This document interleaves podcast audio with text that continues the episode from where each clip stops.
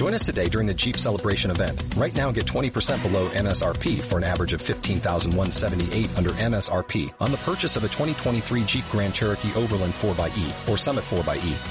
Not compatible with lease offers or with any other consumer incentive offers. 15,178 average based on 20% below average MSRP from all 2023 Grand Cherokee Overland 4xE and Summit 4xE models in dealer stock. Residency restrictions apply. Take retail delivery from dealer stock by 4-1. Jeep is a registered trademark. Continuamos en nuestro programa y como siempre, siempre buscando esa persona, ese proyecto, esa iniciativa que no, nos atrae, nos ilusiona también escucharlo y, nos apetece mucho conocer. En esta ocasión tenemos a Antonio Espinosa, el CEO de Aguara, que bueno, al cual agradecemos este ratito que va a compartir con nosotros y al que lamentablemente, Antonio, te vamos a exprimir, porque aquí exprimimos a la gente, porque queremos aprender y queremos saber y queremos conocer todas esas cosas que se hacen. Bueno, Antonio, muchísimas gracias. Gracias a vosotros. Vienes con cariño, ¿eh? Esto siempre exprimimos, pero con cariño. Bueno. Pues encantadísimo y gracias por la invitación. Nada, un placer. Eh, como siempre, nosotros en nuestro programa, evidentemente nos gusta hablar de los proyectos, de, esos negocios que se están montando y más si tienen una componente social, pero para nosotros es fundamental la, la persona o las personas que están detrás, ¿no? Entonces, ¿te parece si nos cuentas un poquito tu trayectoria profesional? dónde empezaste, por qué este atractivo por el agua, un poquito que a nosotros nos encanta, ¿no? Y sabes que en Canarias el tema del agua es un tema crucial, por lo que tenemos una sensibilidad especial, ¿no? Entonces, ¿te parece que nos cuentes un poquito tu trayectoria, cómo fueron tus inicios, si este fue un primer proyecto? Porque tenemos que decir que Antonio ya está considerado entre los 15 mejores emprendedores, ¿no? A nivel mundial por la One Young World. Pues no sé, además cuéntanos esto de qué va. yo, sé que no entiendo, yo sé que no entiendo nada, o sea que tampoco tengo mucha explicación. Alguien se, ha colado por ahí. Se consideraron y ya está, ¿no? Alguien se, equivocó de nombre o de... ya está. No tiene, no tiene más explicación. Y pero el proyecto que tiene entre manos, pues me lo creo. Pues, a ver, ¿qué os cuento? Eh, yo, yo eh, trayectoria profesional, eh, estudié arquitectura y, mm, y bueno, pues eh, em, yo tenía como, como, bastante vocación de arquitecto. Em, y, y, pues, pues durante la carrera estuve colaborando en distintos proyectos de cooperación que tenían que ver con construcción desde segundo de carrera que estuve en Perú en verano construyendo un cole y una casa para una, para una madre soltera de un barrio muy, muy, muy pobre. Eh, ¿Esto porque surge, Antonio? Ah, perdona que te interrumpa, pero aquí cada vez nos dan opción a, profundizar, pues aquí te atacamos, ¿no? ¿Cómo surge esto de en segundo irte a Perú? ¿Qué, qué inquietudes te, qué, por qué te, nace eso de, irte a Perú a, hacer una casa allí, no?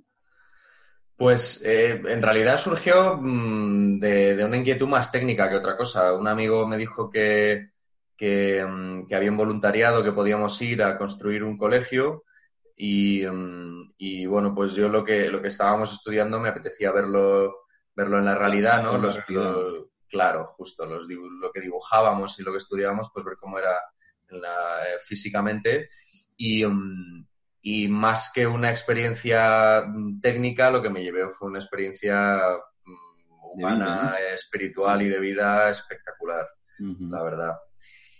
Y eso me gustó mucho y el verano siguiente estuve en Camboya, eh, ya sí buscando una experiencia, eh, una vivencia más de este tipo, eh, con otro misionero español allí, construyendo casas para familias desfavorecidas y bueno, pues fueron seis semanas súper bonitas Em, y, y, después, em, esa, esa, Navidad, porque en la carrera teníamos un mes de vacaciones en enero, pues me busqué, eh, me busqué algún proyecto en África porque de repente me dio, porque quería conocer África, encontré eh, una ONG que se llama Amigos de Silva que trabajaba allí, una ONG de Madrid. Y, y nada, y me fui el mes de enero, eh, estuve bueno, pues haciendo los proyectos que hacían allí, eh, trabajaban en un campamento de refugiados, hacían proyectos de agua y, llevaban un hospital. Y, esto era en Etiopía, en la región de Afar, que es la región más cálida y más seca del planeta y la región más pobre de Etiopía. Es un lugar, un lugar muy, muy extremo. Eh, pero a mí me enamoró aquello y bueno, pues eh, volví eh, cuatro veces.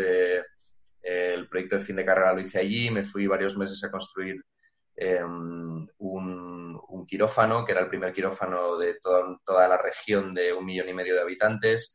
Em, fue una experiencia brutal, o sea, la verdad es que ese lugar y da para, da para muchísimos programas, ¿no? Mm. Em, y bueno, pues fue aquí también eh, donde empecé a darme cuenta de que la falta de agua, o sea, en los lugares más pobres del planeta, la falta de agua es la pobreza material más grande que existe. Em, porque solo hay una cosa más básica que te pueden quitar y es el aire, eh, pero nadie lo ha contado todavía, ¿no? Entonces, Em, la falta de agua desde el punto de vista. Idea, Antonio, idea, que hay mucha gente escuchando. en fin, en fin, vamos a dejarlo ahí porque si no. Lo que está claro es que sin agua no se puede crecer y no se puede evolucionar. Claro. el agua es la base de todo.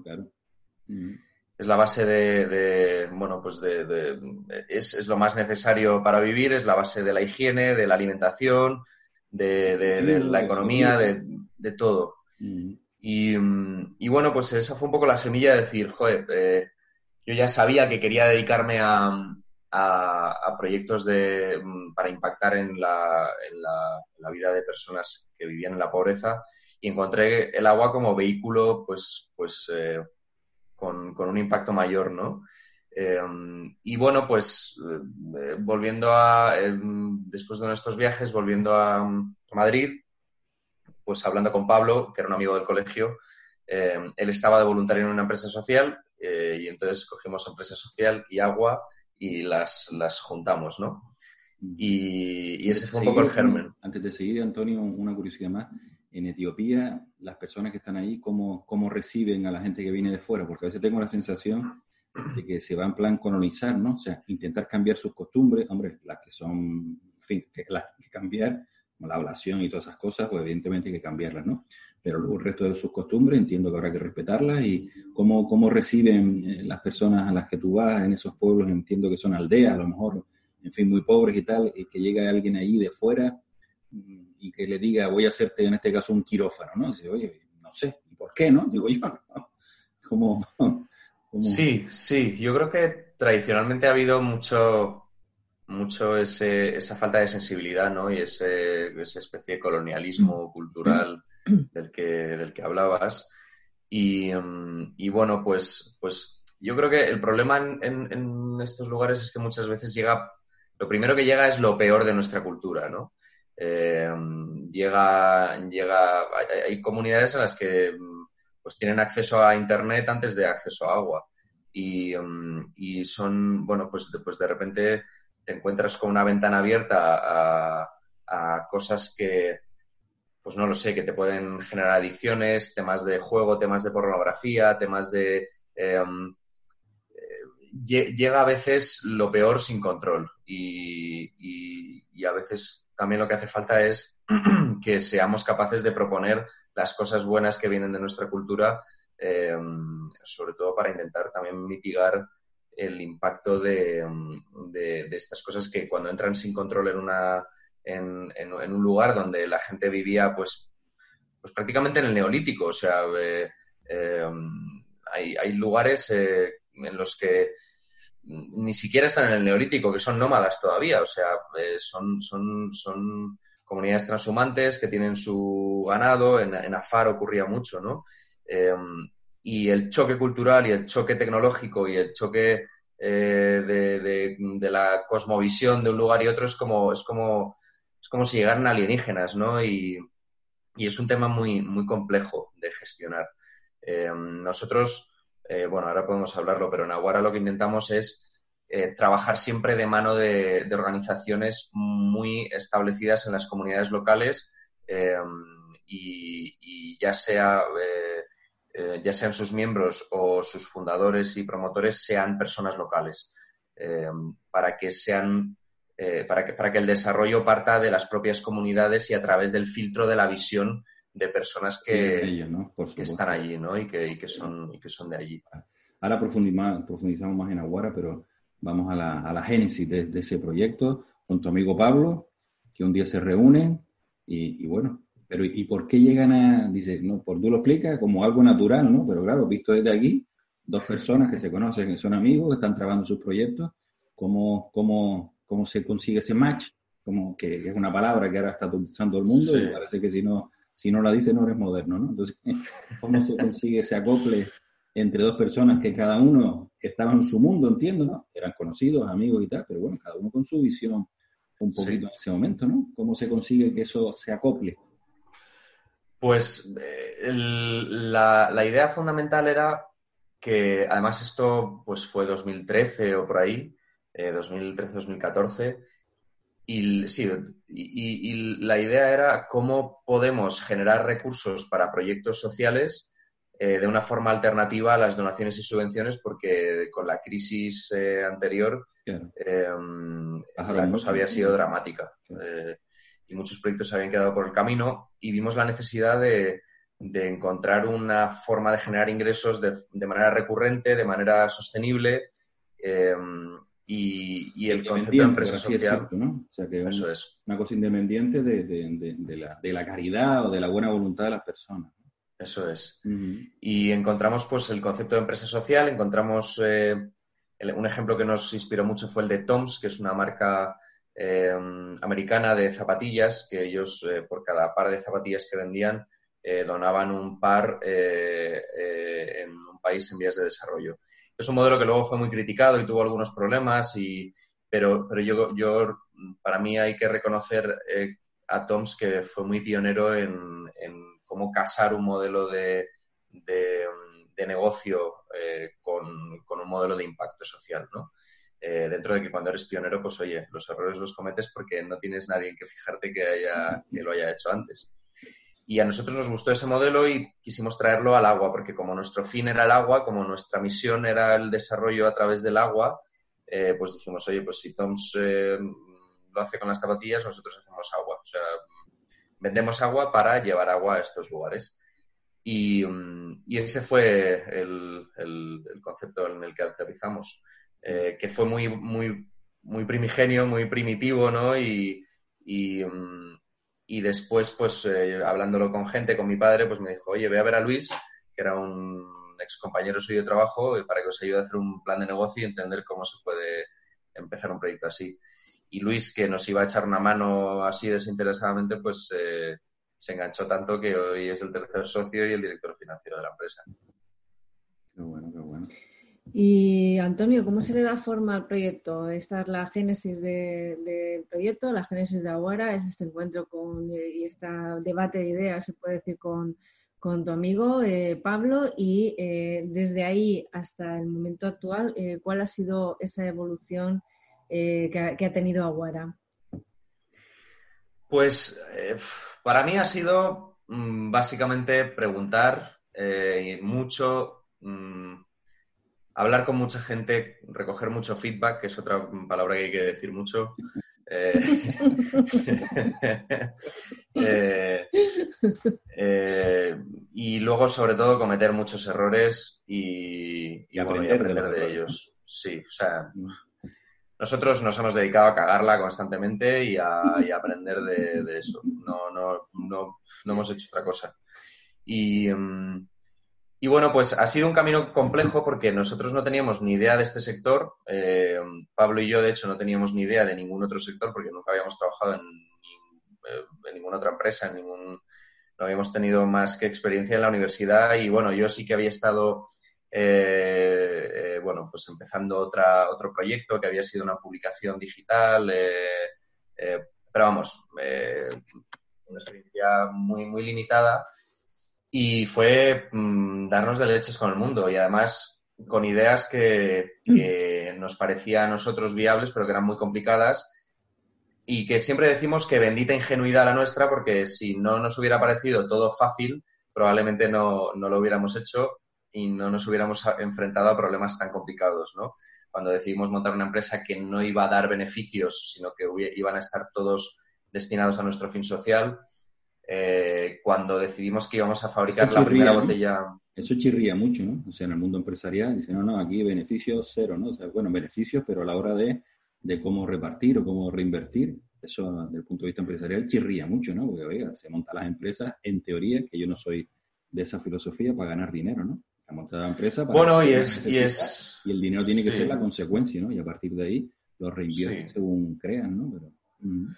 Sí, no, y es muy lícito que se pueda ganar dinero con las empresas porque al final, pues oye, hay que apostar, hay que arriesgar, emprender es muy arriesgado, los inversores ponen su dinero y, bueno, pues tienen, tienen que ver un retorno porque si no, no pueden seguir invirtiendo en otras empresas y generando valor y, empleo. Pero, pero bueno, nuestro modelo era este y, es verdad que nos complicó, pues sobre todo acceder a financiación. Eh, y, luego también pues entramos en un sector muy complicado como es el del agua, que es un sector dominado por multinacionales con márgenes muy bajos, con una competencia brutal. Mm. Eh, además, eh, nos empeñamos en fabricar la primera botella en Europa eh, hecha en plástico 100% reciclado. nuestra idea era, oye, si el problema es que fabricamos mucho plástico y acaba en la naturaleza, pues cojamos ese plástico que ya se ha utilizado y lo volvemos a meter en el ciclo para que no termine donde no debe y así no fabricamos más plástico, ¿no? Eh, además, esto en un momento en el que a nadie le importaba el plástico, porque en 2018 se convirtió en el primer enemigo de la humanidad, pero hasta entonces a nadie le, preocupaba demasiado. Mm.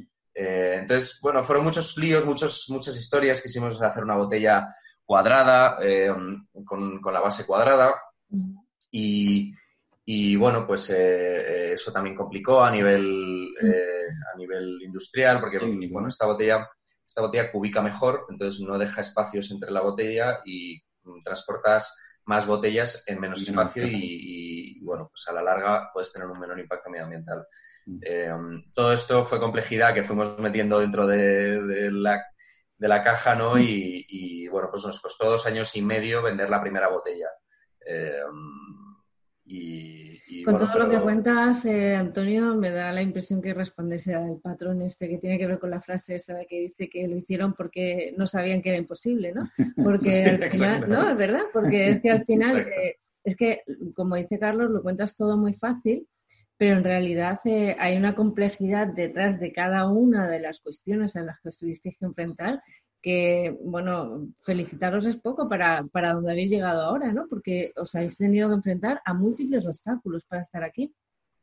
Sí, sí, o sea, la verdad es que ahora con el tiempo, como somos gente optimista y positiva, nos quedamos con, todo lo bueno, todo lo que hemos aprendido y, vamos, yo volvería a recorrer el mismo camino siempre, ¿no? Eh, pero, pero también hay que desmitificar un poco el, eso de que el emprendedor es un tío pues que, empieza, que tiene una idea genial, que todo le va bien, que levanta un montón de dinero, que, mm, la realidad es que el camino ha sido durísimo, pero, muy duro, muy, muy, muy duro. Eh, ha habido muchos días muy complicados, hemos ha habido que renunciar a muchas cosas, mucha, mucho estrés, mucha inseguridad, pues yo qué sé, eh, de tu trabajo, inseguridad económica, eh, renunciar a tu tiempo, a tu salud, a, muchas cosas. Muchas Lo que nadie te cuenta, el otro día hicimos un webinar precisamente de esto, ¿no? Lo que nadie te cuenta cuando vas a emprender todas esas cosas, ¿no? Todo el, renunciar, un poco poner en segundo plano a tu familia, a tus amigos, mientras están ellos en una en un asadero, pues hay que estar currando porque la botella no termina de encajar, ¿no? En aquello que hemos preparado, que hemos planificado. Mm, antes de entrar ya, porque si no se nos va a comer todo el tiempo. Una última pregunta relacionada con los previos, ¿no? Y luego ya entramos en Aguara. Eh, dos años y medio, y mientras, ¿qué hacían? O sea, la financiación, ¿cómo se está en paralelo haciendo otras cosas? ¿O, alguien invirtió para que el tema siguiera funcionando? ¿Cómo fue, el tema económico? ¿cómo se, gestionó? Pues conseguimos inversión, por un lado, eh, para arrancar el, el, de ese año, de esos dos años y medio, el último año ya, ya teníamos inversión y ya empezamos a tener equipo y a poder empezar a desarrollar pues la marca, eh, toda la parte de packaging, las pruebas industriales.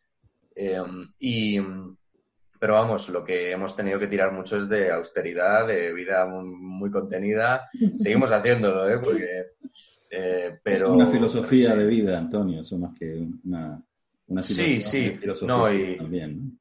Y además yo creo que la compartimos, nos gusta y, creemos que tiene cosas muy positivas, pero bueno, hay, hay, ciertos extremos que igual no hay que llegar, ¿no? O sea, al final también yo siempre digo que he tenido la inmensa suerte de que, de que he tenido el apoyo de mi familia, de mis padres, que me han puesto un plato y una cama eh, en casa y muchas más cosas.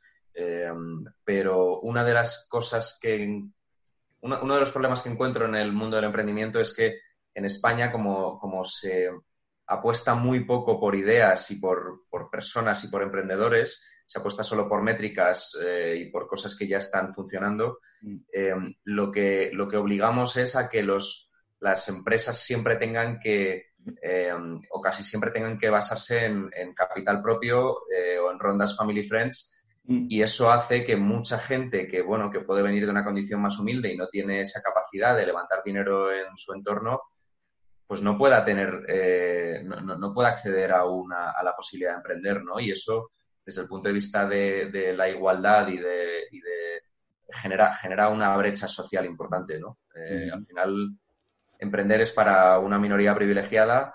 Eh, se lo puede permitir, ¿no? Que se lo puede permitir, que puede estar pues un año sin cobrar un sueldo. Y, eso la verdad es que es para hacernos mirar un poco.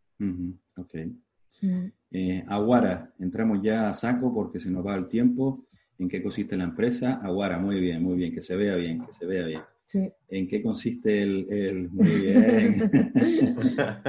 en qué consiste el, proyecto, por qué, y yo tengo una frase aquí, dice que el agua cambia el mundo, evidentemente por todo lo que estamos hablando, ¿no? Bueno, pero lo que ahora en la parte que, nos gustaría más profundizar es en esa parte social de lo que decías antes, ¿no? el, beneficio que se obtenga la empresa se reinvierte en ayudar a países, entiendo, de lo que se llama el tercer mundo. Cuéntanos un poquito, Aguara, en qué consiste y, qué es lo que hace. Pues el, el concepto, o sea, nosotros a lo que nos dedicamos como misión es a llevar agua potable a personas que no la tienen en países en vías de desarrollo. Eh, y el, un poco lo que, lo que puede ser diferente, innovador o, eh, o más llamativo es que nuestro modelo consiste en que nos financiamos vendiendo productos en lugar de a través de donaciones o subvenciones. Eh, y, bueno, pues eso a nivel ya más aterrizado consiste en que el 100% del beneficio que genera nuestra empresa se reinvierte en nuestros proyectos de acceso a agua potable. Eh, aquí hay la típica pregunta de, bueno, pero te puedes poner un sueldo de un millón de euros y, y, lo que eso de, ya lo para allá. Y eso de sin ánimo de lucro tiene poco, ¿no? Bueno, pues, pues sí, es verdad. pues es verdad que podríamos hacerlo, pero, pero yo creo que olería muy mal y además como tenemos nuestras cuentas publicadas y auditadas todos los años, eh, estamos auditados por una, por una entidad que se llama Social Enterprise Mark, que es inglesa, eh, o sea, intentamos dar mucha transparencia ¿no? en este sentido. Eh, y como en cualquier ONG, pues eh, también se podría uno poner un sueldo de un millón de euros, pero no lo haces porque no tiene, no tiene sentido. claro, no tiene sentido. Pero cuando dices llevar el agua a esos países, Antonio, ¿te refieres que mandan botellas de agua o generan pozos o generan, no, sé, algún tipo de... Sí, justo. ¿qué, es lo que hacen exactamente? Pues hacemos proyectos, hacemos infraestructuras en, en las comunidades, hacemos bueno, tipos de proyectos que hacemos son pozos de bomba manual, de bomba eléctrica, eh, sistemas de, recogida de aguas pluviales y almacenamiento, tanques, sistemas de canalización de agua cuando hay una fuente que está lejos de una comunidad pero es potable. Em, en cada lugar buscamos la, solución técnica que se adapta mejor a las, a las necesidades. Y, em, ¿Las ideas surgen de la propia comunidad? O sea, en eso de la fuente, ustedes llegan y las personas de ahí les piden que les acerquen esa fuente con una canalización o ustedes llegan y esa es la propuesta. ¿Cuál, es un poco? Son los dos temas según ustedes ven y le van pidiendo. Lo que intentamos es que todos los proyectos que hacemos están basados en tener un socio local eh, que, bueno, que pasa una serie de, controles, de filtros, hacemos una validación que es bastante, bastante eh, exigente. Eh, y la idea es que los proyectos salen de las organizaciones y de las comunidades locales. Eh, o sea, una de las cosas que tenemos que validar muy bien es que la comunidad siente la necesidad de tener un proyecto de estas características, porque si tú, que te crees muy listo y vienes de, España, eh, Occidente, les dices, tú necesitas esto, si ellos no son, no son conscientes o no, o, o no le dan valor o, o, sencillamente no creen que lo necesiten, eh, pues puedes hacer un proyecto y gastarte ahí el dinero y que no, y que no sirva para nada o no se utilice o no se utilice correctamente, ¿no? La implicación de la comunidad es fundamental, tiene que salir de ellos el, valorar esa necesidad y luego también para, para, realmente eh, comprobar que, que, ellos lo valoran, una de las cosas que incluimos en los proyectos es que la comunidad tiene que aportar un 5% del coste del proyecto, que para nosotros es más testimonial y muchas veces no es monetario, sino que es con su mano de obra, con, su, con materiales de construcción, con, con lo que pueden aportar, ¿no? Eh, pero ellos tienen que estar muy implicados en el desarrollo. Claro, y además con esa filosofía que, como tú dices, es testimonial para, para ustedes, pero para ellos es como sentirse parte del proyecto, sentirse dueño del proyecto, sentirse decir, esto lo hemos hecho nosotros, aunque sea un 5%, evidentemente también lo interioriza como parte de ello. Me surge una duda, y para ir terminando, Antonio, eh, ¿no existe el riesgo o cómo hacen para que esta fuente de agua no se convierta en un recurso privado y que se genere especulación? No sé si me explico. Ustedes sacan, hacen un pozo allí que antes no había. Y, en fin, llega el espabilado del pueblo y dice, oye, pues a partir de mañana el que quiera agua, que me pague aquí lo que sea, ¿no? ¿Cómo, cómo hacen? Para que esto, digo yo, que ese no es el objetivo, ¿no? Entiendo que el agua tendrá que ser pública para todos los miembros de, de esa comunidad. ¿Cómo se hace para que eso no se traduzca, no se pervierta ese gran proyecto. Sí, pues eh, hombre, siempre hay algo de riesgo porque al final trabajamos en comunidades, pues, pues oye, estamos trabajando en países como República Democrática del Congo, como Sudán del Sur, o sea, hay lugares en los que existen riesgos, eh, pero lo que, lo que nos lo que nos ayuda a evitar ese tipo de problemas es el hecho de trabajar con, con, este tipo de organizaciones locales que tienen mucha presencia en la comunidad, que tienen mucha que, tienen mucho reconocimiento y mucha autoridad. Y mucha trayectoria eh, ahí, ¿no? Eso es, eso es. Y luego lo que montamos, eh, y es una cosa que, vamos introduciendo poco a poco y, no es fácil, pero que funciona muy bien, son los comités de agua en los que, en los que eh, nombramos pues, a una serie de personas de la comunidad que, que son un poco los encargados de la gestión del proyecto a nivel técnico, a nivel de mantenimiento, a nivel de formación y que eh, estamos eh, en muchos proyectos también funcionando de esta manera, cobran a la comunidad por el agua, eh, también una cantidad muy testimonial, pero para darle valor al recurso y para generar una bolsa de ahorro para que en caso de una avería, por ejemplo, ellos no dependan indefinidamente de la ayuda externa, sino que puedan ser eh, que puedan auto, autogestionarse las reparaciones y... Todo valorar, ¿no? Porque cuando es gratis, pues en fin, lo que decíamos antes, deja el chorro abierto, por así decirlo, total, como no cuesta nada. También es que no se trata de ganar dinero, pero sí de que la gente sea consciente de que tiene ese valor, ¿no? Aunque a él no le cueste, pues evidentemente que, que tiene un valor, ¿no? Antonio, ¿cuál te gustaría que fuera? Bueno, dos preguntas, porque tenemos que saber también, o le tienes que contar a la gente, cómo pueden comprar estas botellas fantásticas de agua para que la empresa pueda seguir funcionando. Eso una. Y dos, ¿dónde te gustaría o cuál crees que puede ser la evolución de, Aguara para dentro de cinco años, por ejemplo? ¿En qué te gustaría mm. verte? Pues eh, Aguara, la verdad es que tenemos, ahora mismo estamos, tenemos distribución para, restauración, hostelería, cualquier tipo de, cliente. Eh, tenemos distribución pues eh, a nivel nacional, en las islas también, eh, y a través de nuestra web aguara.org, auara.org, eh, nos pueden contactar con un formulario y, bueno, pues les, a cualquier cliente le informamos y le ponemos en contacto con el distribuidor. también trabajamos con cadenas de supermercados y, bueno, pues estamos estamos súper abiertos a alguna cadena local canaria que todavía no, no trabajamos eh, pero, pero bueno, con las que están, tienen presencia a nivel nacional trabajamos con varias. Tenemos, eh, estamos en Amazon también y tenemos web propia, pero no llegamos a Canarias eh, todavía con nuestra logística propia. Canarias, logística, son palabras que la misma frase. Palabras mayores. sí, son, no, no, no casan bien. Mentos y Coca-Cola. No casan bien. Total, total, problemas. Bueno, y para ir terminando, Antonio, la pregunta que te decía Presen, si tuvieras una bolita más en cinco pues años. en cinco años. básicamente lo que nos interesa es en la, en la parte social, ¿no? Evidentemente, la parte, la parte empresarial, bien, hay que crecer y qué tal, pero ¿qué te gustaría que, desde el punto de vista social, en qué te gustaría que se tradujera ese, ese todo ese trabajo? Sí. Pues eh, queremos seguir ampliando el impacto social que ya tenemos en la línea del agua, porque el agua eh, abre muchas vías de desarrollo. Eh, ya estamos en 53.000 personas beneficiadas, en, muchos millones de litros de agua potable aportados, 83 proyectos en 17 países, y esos números tienen que crecer, bueno, pues año a año. Y luego lo que estamos también trabajando es en que nuestros productos cada día poder innovar en distintas categorías desde el punto de vista del diseño eh, eh, con impacto eh, social y, desde la sostenibilidad. hemos lanzado este año nuestra, nuestra marca de refrescos, hemos lanzado dos variantes, Selva y Oceana, y es el primer refresco del mundo que es ecológico, de comercio justo y funcional.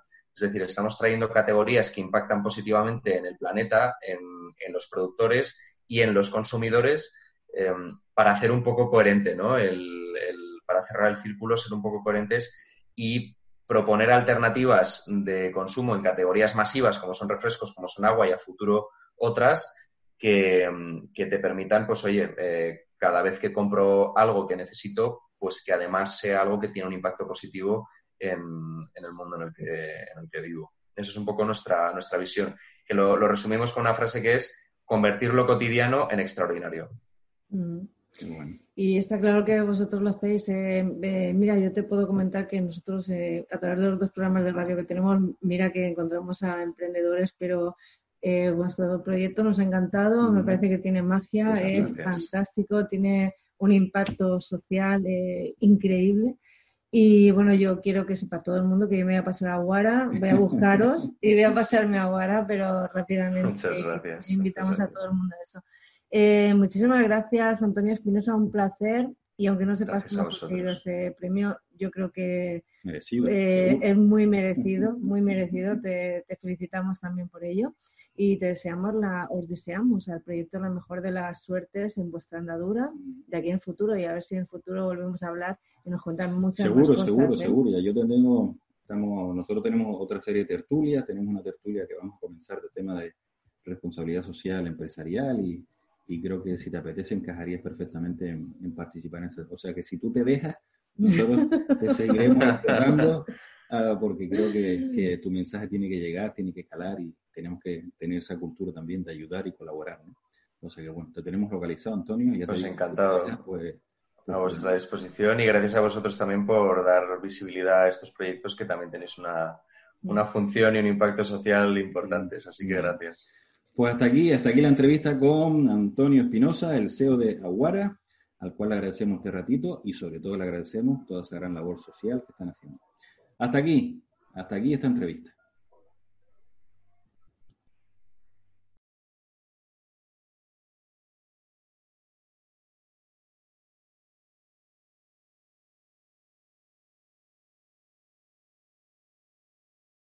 Como nuevo cliente de Western Union, puedes disfrutar de una tarifa de envío de 0 dólares en tu primera transferencia internacional de dinero en línea. Envía dinero a los tuyos en casa de manera rápida, fácil y conveniente. Visita westernunion.com o descarga nuestra app hoy mismo y tu primera tarifa de envío corre por nuestra cuenta. Aplican ganancias por cambio de moneda. No disponible para tarjetas de crédito y envíos a Cuba. Servicios proporcionados por Western Union Financial Services Inc. NMLS 906983 o Western Union International Services LLS NMLS 9069 85